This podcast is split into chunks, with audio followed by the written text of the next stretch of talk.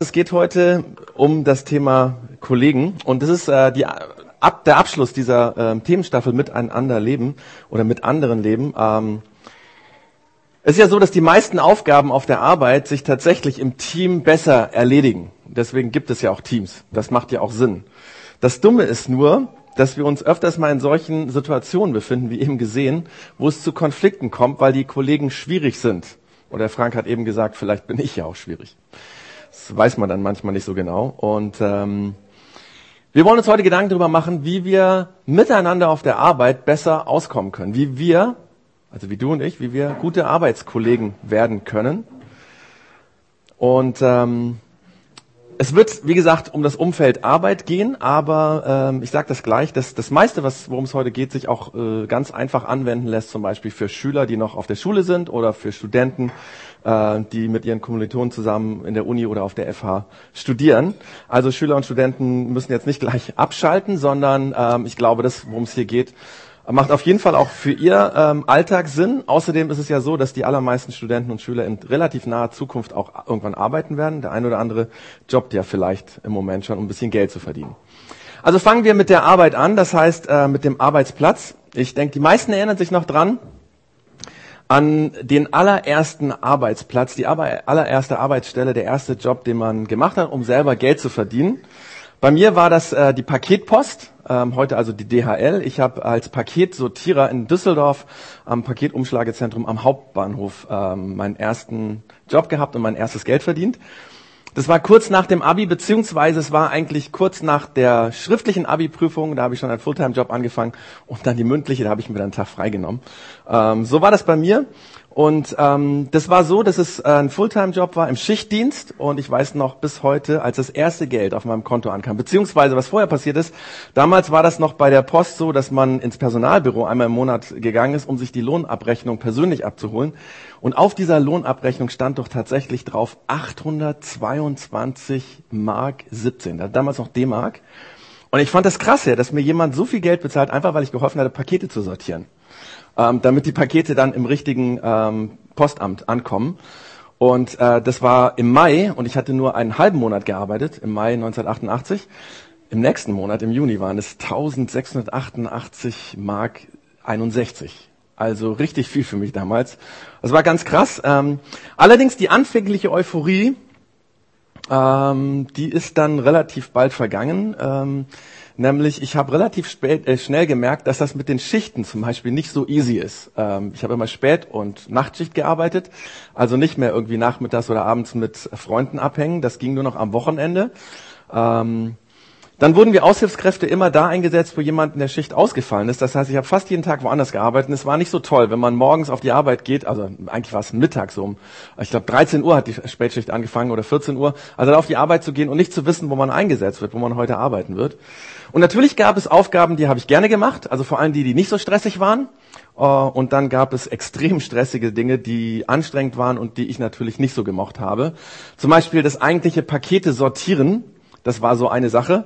Da stehst du an einer Rutsche und äh, die Pakete und Päckchen kommen auf einem oberen Fließband an und rutschen dann die Rutsche runter und unten musst du das dann Postleit nach den Postleitzahlen in Wägen sortieren. Ähm, an sich war das okay, aber nachts, vor allem nachts, ähm, da gab es bestimmte Stoßzeiten, wo die LKWs mit den Paketen alle auf einmal kamen und ähm, dann bist du fast von den Paketen erschlagen worden. Und wenn du nicht schnell genug warst, dann ist die Rutsche verstopft und das Fließband angehalten. Und dann, wenn das zweimal vorgekommen ist, gab es natürlich sofort Stress vom Chef und so. Also an den Rutschen habe ich sehr bald gehasst zu arbeiten. Das war gar nicht so toll.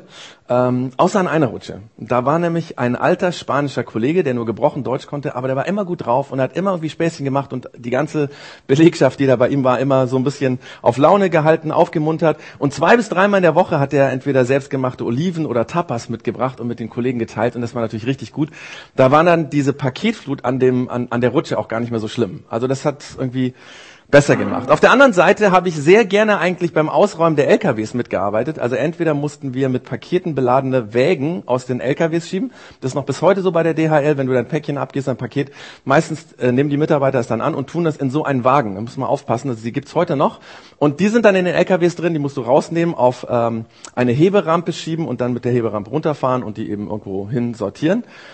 Es gab auch LKWs, die mit voll, äh, voller loser Pakete und Päckchen ankamen. Da mussten wir die per Rand rausholen. Das war irgendwie ein ganz spaßiger Job. Ähm, das war nicht so stressig und man konnte sich gut unterhalten. Allerdings gab es bei diesen Heberampen zwei Kollegen, die ich gar nicht gepackt habe. Ja, so Laberbacken, Großmäuler. Und immer wenn ein Wochenende vorbei war, dann wussten alle schon, oh Mann, wenn die kommen und wenn die anfangen zu labern, ähm, die werden alle möglich eine Story nach der anderen erzählen. Mir ging die auf die Nerven und ich war immer heilfroh, wenn nur einer von den beiden da war oder wenn ich wo ganz anders eingeteilt wurde, ja. Das sind so die ersten Eindrücke. Vermutlich werde ich das nie vergessen, weil das war das erste Mal, wo ich gearbeitet habe. Und ich habe schnell begriffen, ob deine Arbeit dir gefällt oder nicht. Ob du zufrieden bist oder nicht, das hat ganz viel damit zu tun, ob du mit den Kollegen gut klarkommst oder nicht. Das sind jetzt meine Erlebnisse von der Arbeit und vermutlich könnte jeder jetzt ganz interessante Stories auch von sich erzählen. Aber wie sieht es denn generell mit dem Thema aus, mit dem Thema Arbeit bei uns in Deutschland? Wie geht es uns mit Kollegen und Kolleginnen? Ich habe dazu mal gegoogelt. Äh, das heißt, meistens nutze ich gar nicht mehr Google, sondern irgendwie so Suchmaschinen wie DuckDuckGo oder sowas. Aber auf jeden Fall bei der Recherche, man nennt das ja Google, ist in die deutsche Sprache aufgegangen. Ähm, also beim ähm, Recherchieren habe ich herausgefunden, dass die meisten Deutschen im Moment recht zufrieden mit ihrer Arbeit sind. Aber also wenn man zum Beispiel die Schlagworte zufrieden oder Zufriedenheit und Arbeit in die Websuche eingibt, dann findet man fast nur positive Artikel darüber. Und Umfragen, die man gemacht hat, bestätigen das. Also hier zum Beispiel gibt es eine Umfrage. Also bei der ersten Umfrage ist es so, dass ähm, 41 Prozent der deutschen Arbeitnehmer angeben, dass sie eher zufrieden sind. Und äh, 26 Prozent sagen sogar, dass sie sehr zufrieden sind mit ihrer Arbeitsstelle. Interessanterweise ist das mit, bei anderen Ländern nicht so. Ich habe auch natürlich gleich mal geguckt, äh, wie ist das zum Beispiel in den USA. Äh, wenn du äh, die Worte Satisfaction und Job eingibst, dann wirst du fast nur negative Schlagzeilen lesen. Das ist tatsächlich so. Äh, wobei man vielleicht auch diese Studien nicht so nebeneinander stellen kann, weil vielleicht auch das Wort Zufriedenheit unterschiedlich verstanden wird und die Amerikaner sehr viel höhere Erwartungen haben, wenn sie sagen, zufrieden auf dem Job zu sein oder am, am Job zu sein. Aber um die USA geht es ja gar nicht. Es geht äh, um die Alltagsrealität in Deutschland. Wenn wir das zusammenfassen, sind das 67 Prozent der Arbeitnehmer, die angeben, dass sie sehr zufrieden oder zumindest ähm, eher zufrieden sind mit ihrer Arbeitsstelle. Das zeigt sich dann auch im Zusammenhang ähm, zwischen Arbeitsstelle Arbeitsstelle und Kollegen. Zunächst mal ist es so, dass den meisten Deutschen ein gutes Kollegium sehr, sehr wichtig ist.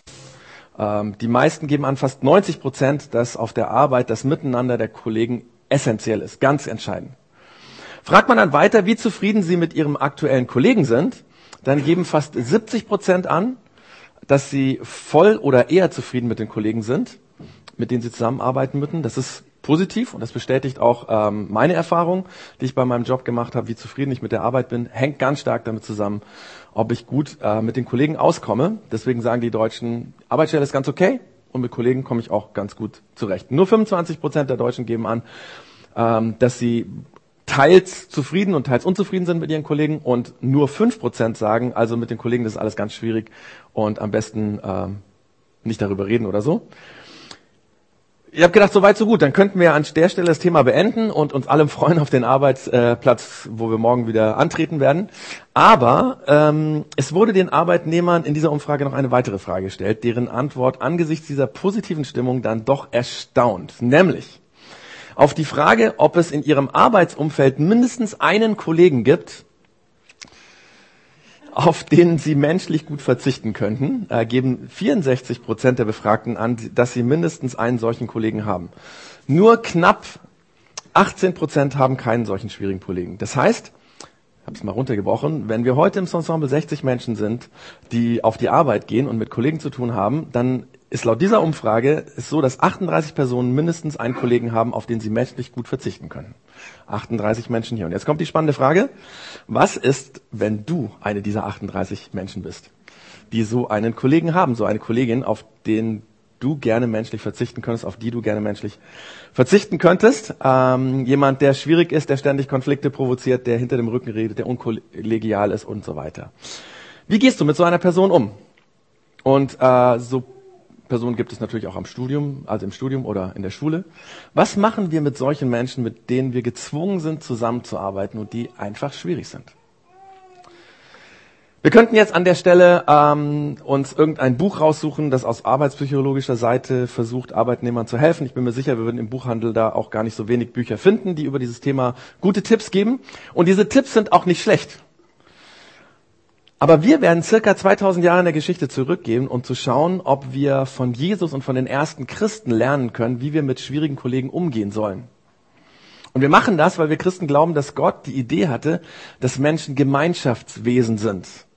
Ich meine, er hat die Welt und das Leben erfunden und er hat sich ausgedacht, dass wir nicht alleine auf diesem Globus leben und arbeiten sollen, sondern er wollte, dass wir miteinander hier sind. Und wenn er das Leben so erfunden hat, dann müsste er, er ja am besten wissen, wie wir als Menschen gut miteinander auskommen, weil immerhin war es seine Idee. Und jetzt kommt die Bibel ins Spiel. Im Grunde genommen ist die Bibel, das Alte und das Neue Testament, nichts anderes als eine Betriebsanleitung für das Leben hier auf der Welt, dass wir verstehen, wie hat sich Gott das gedacht? Wie wollte er eigentlich, dass wir hier auf dieser Welt leben können? Weil er ist der Erfinder. Sozusagen, wie sollen wir nach seinem Design uns hier verhalten, dass es gut funktioniert? Das heißt, die Berichte und Erzählungen, die Gedichte, die Briefe, die ähm, Spruchsammlungen und sonst noch, was es da noch für Texte in der Bibel gibt, die haben alle das Ziel, uns zu helfen, das Leben so zu leben, wie er das erfunden hat und wie es richtig gut funktioniert. Natürlich sind das alte Texte, sind uralte Texte. Und die Lebenswelt der damaligen Menschen war anders als unsere Lebenswelt. Definitiv ist das so. Aber die Menschen, die diese Texte geschrieben haben oder diejenigen, die in den Texten beschrieben werden, waren alles Menschen, so wie du und ich. Und auch wenn die Lebenswelt und die Lebensrealität damals anders war als heute, die grundlegenden Fragen des Lebens, die werden von den verschiedenen Autoren in der Bibel behandelt. Und von diesen grundlegenden Fragen ausgehend lässt sich heute eigentlich für jedes wichtige Thema im Leben ähm, Tipps und Antworten runterbrechen und ableiten. Das ist nicht immer einfach. Äh, manchmal muss man da ein bisschen überlegen und auch nachgucken und auch unterschiedliche Stellen lesen. Es gibt sogar manche Fragen in der Bibel, die offen gelassen werden, so als wenn der, Les äh, der Autor oder die Autoren dem Leser sagen wollten, naja, entscheide doch selber, wie du in dieser Frage entscheidest. Das gibt es. Aber in ganz vielen Fragen lässt sich das, was in der Bibel aufgeschrieben ist, zum Beispiel die Aussagen von Jesus, auf unseren heutigen Alltag runterbrechen. Und genau das versuchen wir in jeder Church Zone zu tun. Und zwar mit zwei Zielen. Das war das erste Ziel. Wir möchten jedem, der hier in der Church ist, Tipps und Hilfen für den Alltag mitgeben. Das ist uns ganz, ganz wichtig. Und ich bin davon überzeugt, dass die meisten Tipps und die meisten Hilfen, die wir hier ansprechen, nicht nur für Menschen Sinn macht, die äh, an Jesus glauben, sondern auch für Menschen Sinn machen, die vielleicht noch irgendwie sich unsicher sind, die auf der Suche sind oder die vielleicht sogar von sich sagen, ich bin kein Christ, aber was ihr hier macht, interessiert mich oder hier sind meine Freunde oder sonst irgendwas. Ähm, also wenn es dir im Moment so geht, ähm, dass du noch so ein bisschen auf der Suche bist oder sagst, ich weiß nicht genau, ob es Jesus wirklich gibt, ähm, dann hoffen wir und hoffe ich, dass das, was hier besprochen wird, dir trotzdem hilft. Und zwar so sehr hilft, dass du sagst, es ist so gut, da will ich unbedingt wieder hinkommen. Das will ich unbedingt nochmal erleben. Keine Ahnung, zum nächsten Thema. Beim nächsten Mal geht es irgendwie um Geld oder so. Also vielleicht ist es auch ein interessantes Thema. Und natürlich, wenn du Christ bist, wenn du schon länger äh, an Jesus glaubst, soll es auch für dich hilfreich sein. Wir wollen Tipps und Hilfen für den Alltag geben. Das ist eine. Das zweite Ziel ist, dass wir mit den Themen der Church Zone Menschen helfen wollen, sich auf Gott und Jesus einzulassen. Denn wenn die Tipps von Jesus wirklich helfen, dann glauben wir, dass es daran liegt, dass Jesus in dem, was wir tun, da ist dass er beim Umsetzen dieser Tipps hilft. Dass manche dieser Hilfen und manche dieser Tipps nur funktionieren, weil Jesus da ist.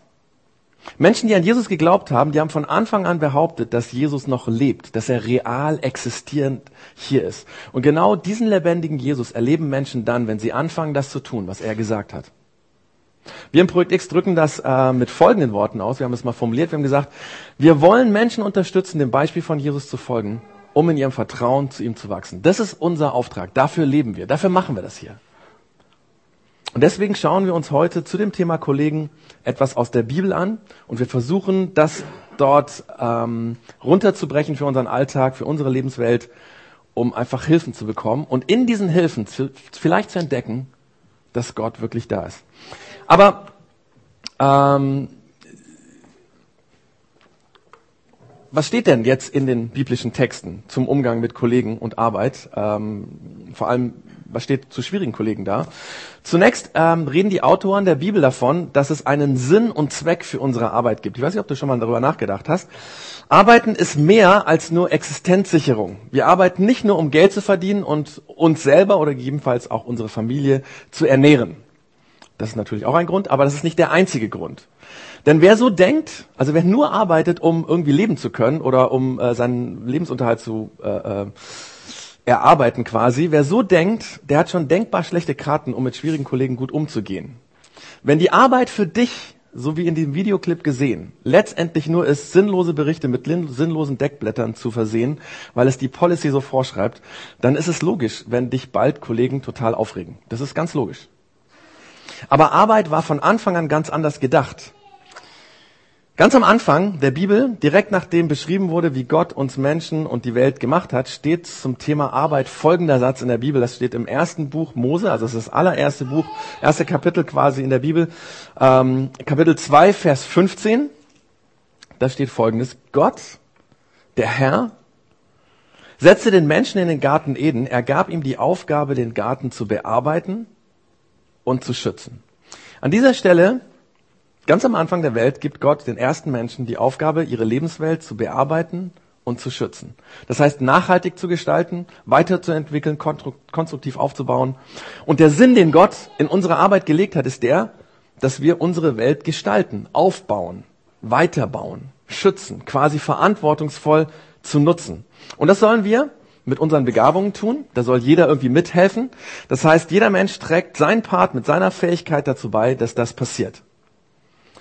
Jetzt gibt es ja Christen, äh, die behaupten, vielleicht hast du schon mal gehört, ich bin so aufgewachsen, das kenne ich von klein auf. Es gibt Christen, die behaupten, dass Gott eigentlich ähm, die Arbeit als Fluch den Menschen gegeben hat. Also viele Christen sehen Arbeit als Strafe Gottes. Diese Sichtweise kommt daher, dass die ersten Menschen Gott ungehorsam waren. Und um diese lange Geschichte ein bisschen kurz zu machen, ähm, es geht darum, dass die ersten Menschen Adam und Eva ähm, von der verbotenen Frucht im Garten Eden gegessen hatten. Hast du bestimmt schon mal gehört, diese Story. Und als Strafe für diesen Ungehorsam bestraft Gott die Menschen unter anderem, indem er zu dem Adam Folgendes sagt. Er sagt, du wirst dir als Strafe dein Brot mit Schweiß verdienen müssen, bis du stirbst. Viele Christen leiten von dieser Story und diesem Satz ab, dass Arbeit ein Fluch ist. Aber das steht ja eigentlich gar nicht da. Eigentlich wird hier nur gesagt, dass die Arbeitsbedingungen schwieriger werden. Ja? Mit Schweiß verdienen mit Stress und unter Anstrengung werden wir arbeiten müssen. Das heißt, wenn Gott an dieser Stelle überhaupt etwas verflucht hat, dann die Arbeitsumstände. Und das spüren wir bis heute. Oft fällt die Arbeit schwer, das Umfeld ist schlecht, die Bezahlung teilweise gering. Es gibt Stress, Konflikte am Arbeitsplatz. Manche Arbeit ist sogar richtig gefährlich. Aber nicht die Arbeit an sich ist das Problem, denn das wollte Gott so, dass wir arbeiten, um unsere Welt zu gestalten und zu beschützen. Aber seit diesem Zwischenfall mit der verbotenen Frucht ist Arbeit schwer, ermüden und manchmal sogar gefährlich geworden. Dass wir Menschen arbeiten, war eigentlich eine gute Idee von Gott. Und deswegen schreibt viele, viele, viele Jahrhunderte später Paulus, das ist einer der Leiter der christlichen Gemeinden und Kirchen im ersten Jahrhundert. Also dieser Paulus schreibt Folgendes an die Christen in der Stadt in Kolosse, das ist in der heutigen Türkei liegt es, ähm, dieser Ort. Da schreibt er, worin auch immer eure Arbeit besteht, tut sie mit ganzer Hingabe, denn letztendlich dient ihr nicht Menschen, sondern dem Herrn. Und mit Herr ist hier Gott gemeint. Also egal, was wir arbeiten, auch sinnlose Berichte mit sinnlosen Deckblättern zu versehen, ja. Ähm, alles andere auch sollen wir mit ganzer Hingabe machen, denn letztendlich dienen wir damit nicht Menschen, nicht unserem Arbeitgeber, sondern Gott. Und jetzt die spannende Frage. An wen hat der Paulus das geschrieben? An Arbeitnehmer? Vielleicht auch an Arbeitgeber? Vielleicht an Freelancer? An wen hat er es geschrieben? An Sklaven. Kein Witz. Er hat es an Sklaven geschrieben. Menschen, die sich nicht frei dafür entscheiden konnten, für wen sie arbeiten und was sie arbeiten. Menschen, die ausgenutzt wurden, viel mehr ausgenutzt worden, als wir uns oft ausgenutzt vorkommen auf unserer Arbeit. Paulus schreibt hier den Sklaven, die angefangen hatten, an Jesus zu glauben, damit sie eine andere Sichtweise von ihrer Arbeit bekommen. Nicht für eure menschlichen Herren, nicht für die, deren Leibeigene ihr seid, arbeitet ihr, sondern von außen betrachtet sieht das so aus, klar. Aber denkt dran, sagt der Paulus, es war Gottes Idee, dass wir arbeiten. Nicht die des Sklavenhalters, nicht die deines Herrn. Nein, Arbeit war Gottes Idee. Die Arbeitsbedingungen sind schlecht und unmenschlich. Das war dem Paulus auch klar. Ähm, das haben Christen von Anfang an so gesehen und ähm, viele, viele Jahrhunderte später waren Christen die treibende Kraft dafür, dass offiziell die Sklaverei abgeschafft wurde. Aber die Arbeit an sich ist Gottes gute Idee. Und Paulus will diesen Sklaven Mut machen, konstruktiv ihre Arbeit zu sehen. Ein Sklave hatte nämlich im Grunde genommen drei Möglichkeiten, wie er mit dem, mit seiner Situation umgehen konnte. Einmal sich dem Schicksal zu ergeben und so einfach äh, alles zu tun, was gefordert wird, aber innerlich jede Perspektive zu verlieren, hoffnungslos sein Dasein als Sklave fristen. Das war die erste Möglichkeit, ja. Die zweite Möglichkeit war zu rebellieren. Und das haben viele Sklaven immer wieder gemacht. Manchmal gab es auch Sklavenaufstände, die so entstanden sind. Meistens hat es dann zu ganz viel Blutvergießen geführt. Viele Menschen mussten sterben, aber die Situation hat sich dadurch nicht verändert. Aber auch ohne blutige Aufstände, eine dauerhafte Rebellion hat bei diesen Menschen, bei diesen Sklaven zu Hass, zu Bitterkeit in ihrem Herzen geführt. Das war die zweite Möglichkeit. Und die dritte Möglichkeit, die spricht der Paulus an, nämlich konstruktiv ihren Herrn zu dienen. Und die Motivation dazu, schreibt der Paulus, ist, dass die Arbeit etwas ist, was Gott erfunden hat. Ihr arbeitet nicht für euch, ihr arbeitet nicht für den Sklavenhalter, ihr arbeitet für Gott. Jetzt sind wir alle keine Sklaven. Wir haben uns, denke ich, in aller Regel freiwillig unseren Job ein, äh, ausgesucht. Aber ich glaube, dass dieser Satz von Paulus uns heute helfen würde, eine ganz andere Sicht von unserer Arbeit und auch von dem Miteinander mit den Kollegen zu bekommen. Wenn du im Worst Case den vermeintlich sinnlosen Bericht mit dem vermeintlich sinnlosen Deckblatt versiehst und das für Gott tust, wie würde sich dadurch die Qualität deiner Arbeit verändern? Wie würde das Miteinander mit Kollegen sich dadurch verändern? Was, wenn du anfangen würdest, die Arbeit so zu verstehen, dass du sie für Gott, für Jesus machst? Wenn du an Jesus glaubst, und ernsthaft damit anfängst, deine Arbeit so zu verstehen, dann wird sich zwangsweise die Qualität deiner Arbeit verbessern. Denn du arbeitest dann für den Größten, für den, der über allem steht, der, der alles erfunden hat, der dich erfunden hat und der dich unglaublich liebt und der dir einen Sinn für dein Leben und der dir einen Sinn für die Arbeit geben will. Natürlich macht das alles nur Sinn für jemanden, der an Jesus glaubt. Also keine Frage, du kannst nicht deinen Job für einen Gott machen, an den du nicht glaubst. Das ist ganz klar. Und äh, von dem du nicht weißt, ob er existiert. Das ist logisch. Aber vielleicht verstehst du jetzt, wie Menschen, die an Jesus glauben, ihre Arbeit verstehen. Das ist übrigens der Grund, warum manche Chefs, passiert immer wieder, warum manche Chefs, wenn sie einen engagierten Christen in ihrem Team haben, wichtige Aufgaben, die ganz besonders sorgfältig erledigt werden müssen, bevorzugt diesem Mitarbeiter machen lassen, der Christ ist. Letztens hat jemand im Projekt X gesagt, also immer wenn der Chef oder die Kollegen wissen wollen, ob etwas wirklich passiert ist, dann kommen sie zu mir. Weil ähm, die wissen, die sagt immer die Wahrheit, weil die hat eine Connection zwischen ihrem Glauben und der Arbeit. Ja? Und die lügt nicht. Und deswegen, wenn es um irgendeine heikle Frage geht, manchmal sagt sie, brauchen die mich nur anschauen und dann wissen die schon Bescheid. Es macht einen Unterschied, wenn du für Gott arbeitest. Also der Paulus ermutigt uns, unsere Arbeit als etwas zu verstehen, das wir für Gott tun, weil seine Grundidee des Lebens war, dass wir Menschen auf diesem Planet unsere Umwelt, unser Lebensumfeld gestalten. Aber es kommt noch viel besser. In einem anderen Brief, den der Paulus an eine andere christliche Gruppe geschrieben hat, schreibt er etwas dazu, wie wir mit unseren Kollegen, mit unseren Chefs, auch vielleicht mit unseren Kunden umgehen sollen. Das heißt, er schreibt ganz allgemein, wie wir Menschen mit MINT-Menschen umgehen sollen. Nämlich, er schreibt es an die christliche Kirche in Rom. Er schreibt dort, wenn es möglich ist und soweit es an euch liegt, lebt mit allen Menschen im Frieden. Warum schreibt der Paulus das? Ganz einfach. Und wir wissen das ja alle. Weil wir in, einem, in einer friedlichen Welt besser leben als in einer konfliktreichen. Weil wir an einem friedlichen Arbeitsplatz besser arbeiten als an einem konfliktreichen. Weil wir in einer friedlichen Umgebung besser kommunizieren können, kreativer sein können, effektiver arbeiten können, zuvorkommender handeln können, freier, motivierter, hoffnungsvoller und glücklicher leben und arbeiten können. Wir sind eigentlich für ein friedliches Umfeld erfunden worden. Gottes Idee war, dass wir friedlich und gut als Menschen zusammenleben. Und weil Gott unsere Welt erfunden hat, deswegen sind alle Menschen, die an Jesus glauben, aufgerufen, für diesen Frieden zu leben und uns dafür einzusetzen. Und wir wissen alle, wenn jeder Mensch das tun würde, was der Paulus hier schreibt, dann würden wir in einer Welt leben, in der der Friede herrscht. Wir sagen herrschen, regieren dann würde Frieden alles durchdringen. Wenn jeder Mensch das leben würde, Das heißt nicht, dass es keine Konflikte geben würde, weil so sind wir Menschen, aber bei jedem Konflikt würde jeder seinen Part beitragen, dass der Konflikt geklärt wird. Und dann würde man auch sich immer wieder mal darauf besinnen, dass es Situationen gibt, wo keiner Recht haben muss. Weil es geht nicht darum, Recht zu haben oder Recht zu bekommen, sondern die höchste Maxime ist, im Frieden zu leben. Und dann kann man auch mal sagen, hey, das ist deine Sicht und das ist meine Sicht, ist okay. Wir Menschen sind dazu geschaffen, friedlich und gut zusammenzuleben und wir sind dazu geschaffen, friedlich und gut zusammenzuarbeiten. So. Was mache ich nun, wenn ich einen schwierigen Kollegen habe, der mich nervt? Der Paulus würde sagen, wenn es möglich ist und soweit es an dir liegt, leb mit dem schwierigen Kollegen in Frieden. Ich will es mal ganz praktisch werden lassen, ja. Gesetzt den Fall, du hast einen Kollegen, so wie in diesem Videoclip vorher, der immer wieder penetrant auf vermeintlich sinnlose Deckblätter für vermeintlich sinnlose Berichte pocht. Obwohl er es gar nicht müsste, weil er ist ja gar nicht dein Chef, ja. Manchmal tut man das ja, um sich wichtig zu machen, ne. Wenn du so einen Chef hast, dann bring, äh, so einen Kollegen hast, vielleicht auch so einen Chef, dann bring ihm doch vielleicht morgen früh mal ein Cappuccino mit, den er so mag.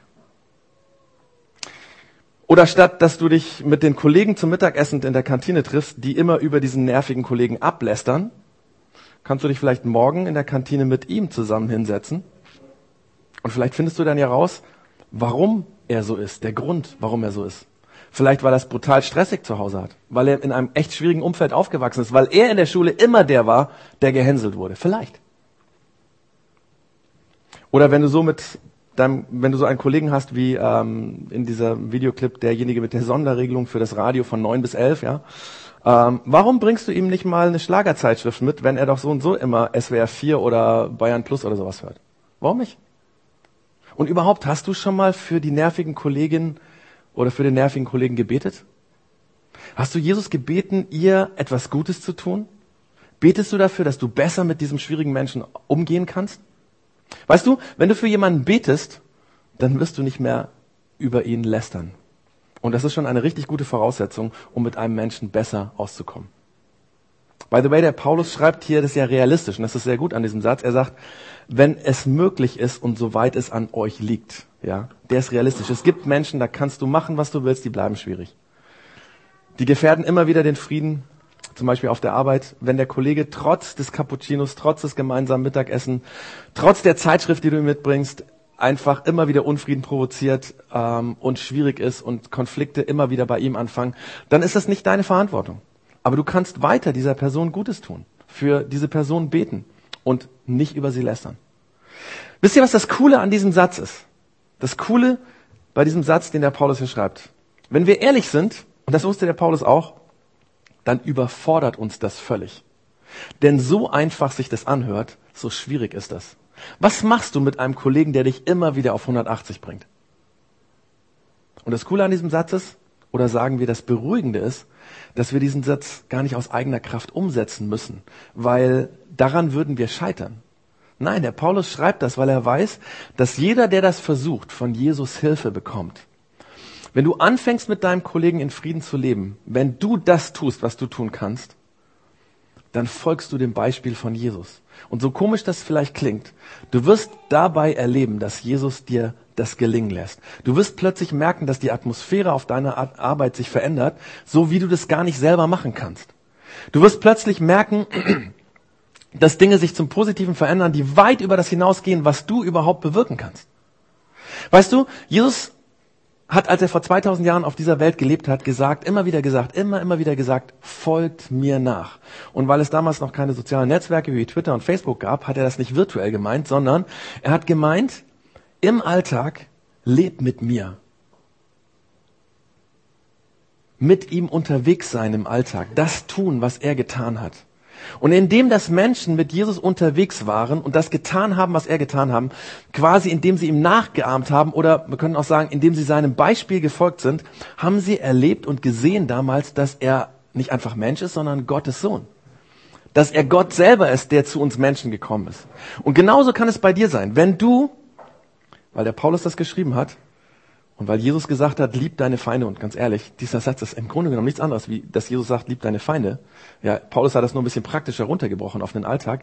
Also, wenn du anfängst, das zu tun, dich dafür einzusetzen, Frieden an deinem Arbeitsplatz sozusagen äh, äh, zu bewirken oder dass du in diese Richtung lebst, dann wirst du erleben, dass Jesus da ist und dass er durch das, was du tust, handelt. Natürlich muss man dafür offen sein, keine Frage, ja. Also ähm, du kannst das nur spüren, wenn du bereit bist, einfach auch Gott zu erleben. Aber wenn du es tust, hast du die Möglichkeit zu erleben, dass Gott da ist.